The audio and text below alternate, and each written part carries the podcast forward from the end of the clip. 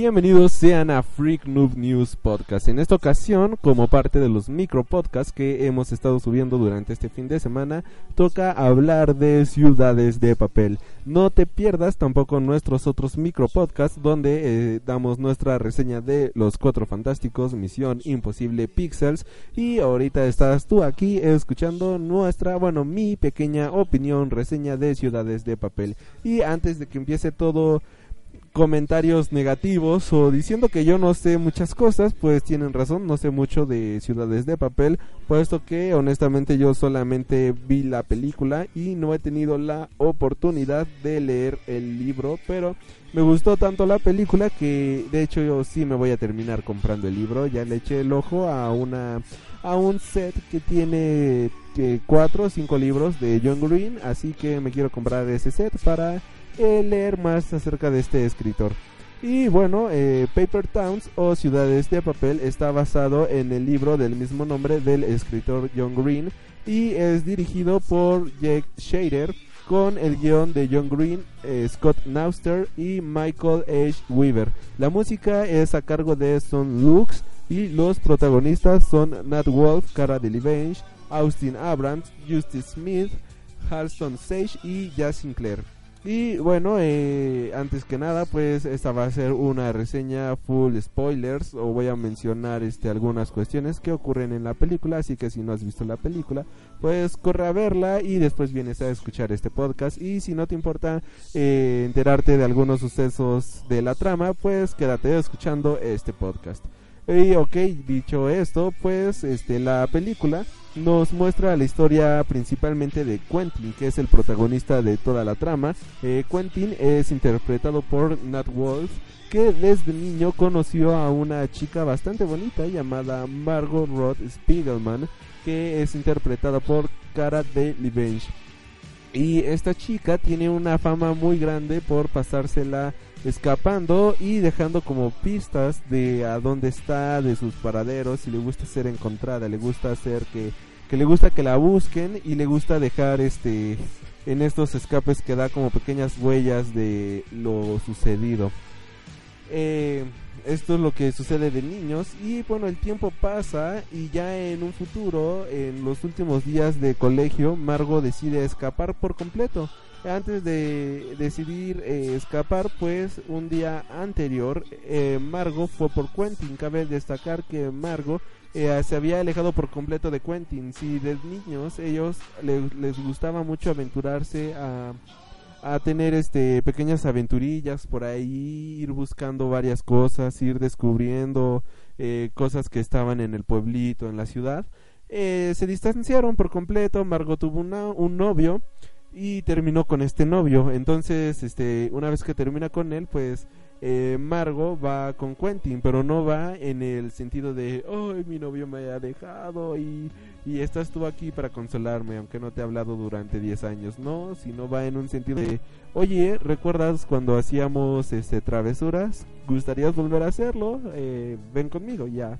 Este, agarran una noche y se van, este, haciendo travesuras, por decirlo de alguna manera, se van a haciendo bromas pesadas en algunos casos a al tipo que cortó con ella y a los amigos, supuestos amigos, que este, sabían de esto y que no le dijeron nada amargo porque él cortó con su novio, puesto que resultó que le estaba siendo infiel. Así que eh, ella creía que una de sus amigas eh, sabía que su novio de Margo le estaba haciendo infiel y como no se lo dijo, pues eh, le envolvieron su carro, a uno le cortaron las cejas, bueno, le depilaron, depilaron las cejas, cosas por el estilo, meter un pescado en la casa de alguien y todo esto durante la madrugada.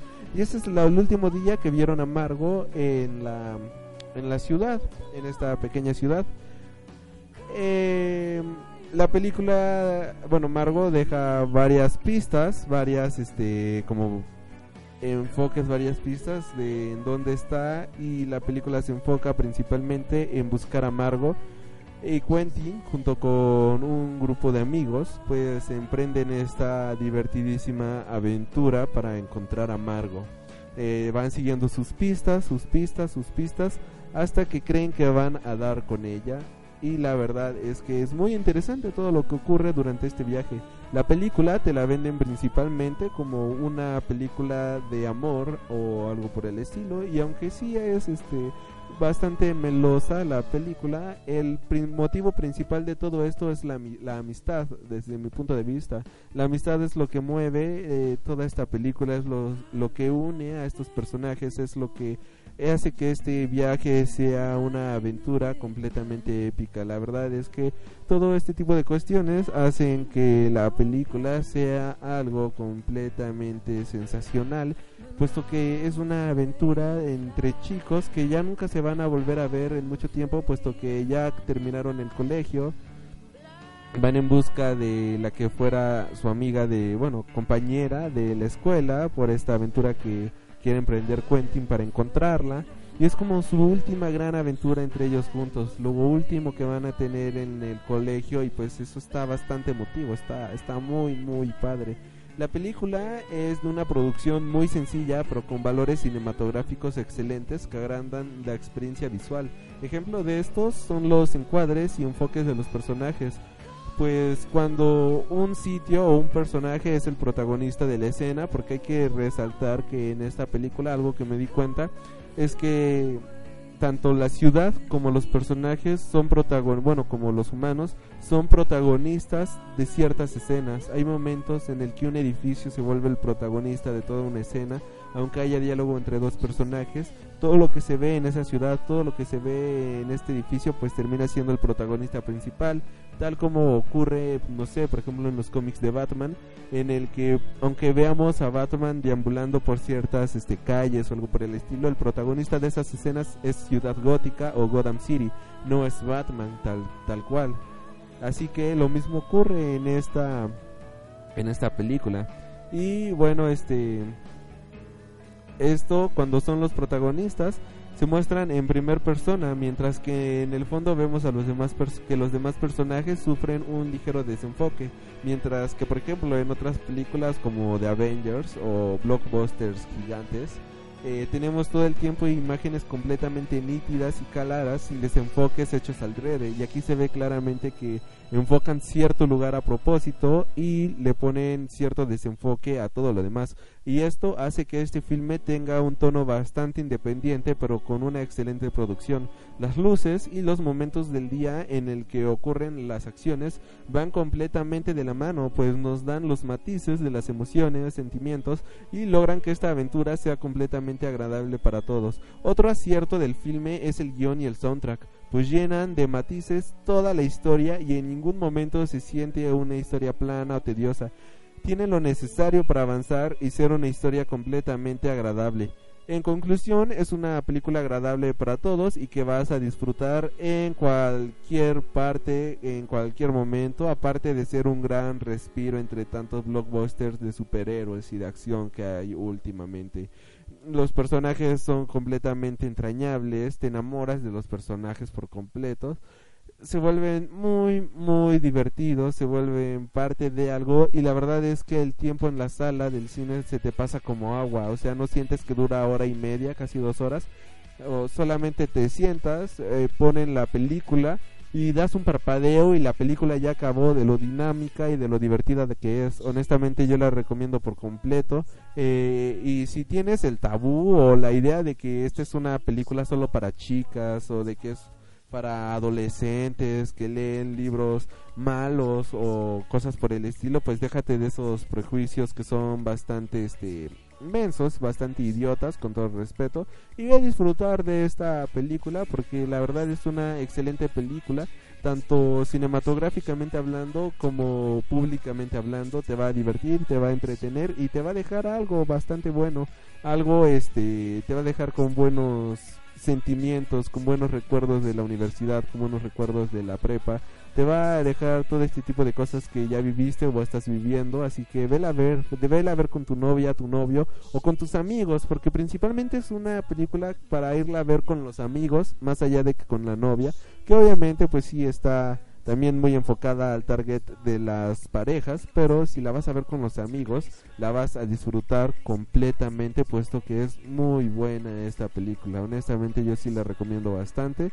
Y esto sería todo por este micro podcast de esta ocasión. Y bueno, para cerrar con este programa, me gustaría dejarlos con una cancioncita que me gusta mucho de una banda llamada Two Door Cinema Club, que este se llama Wake Up.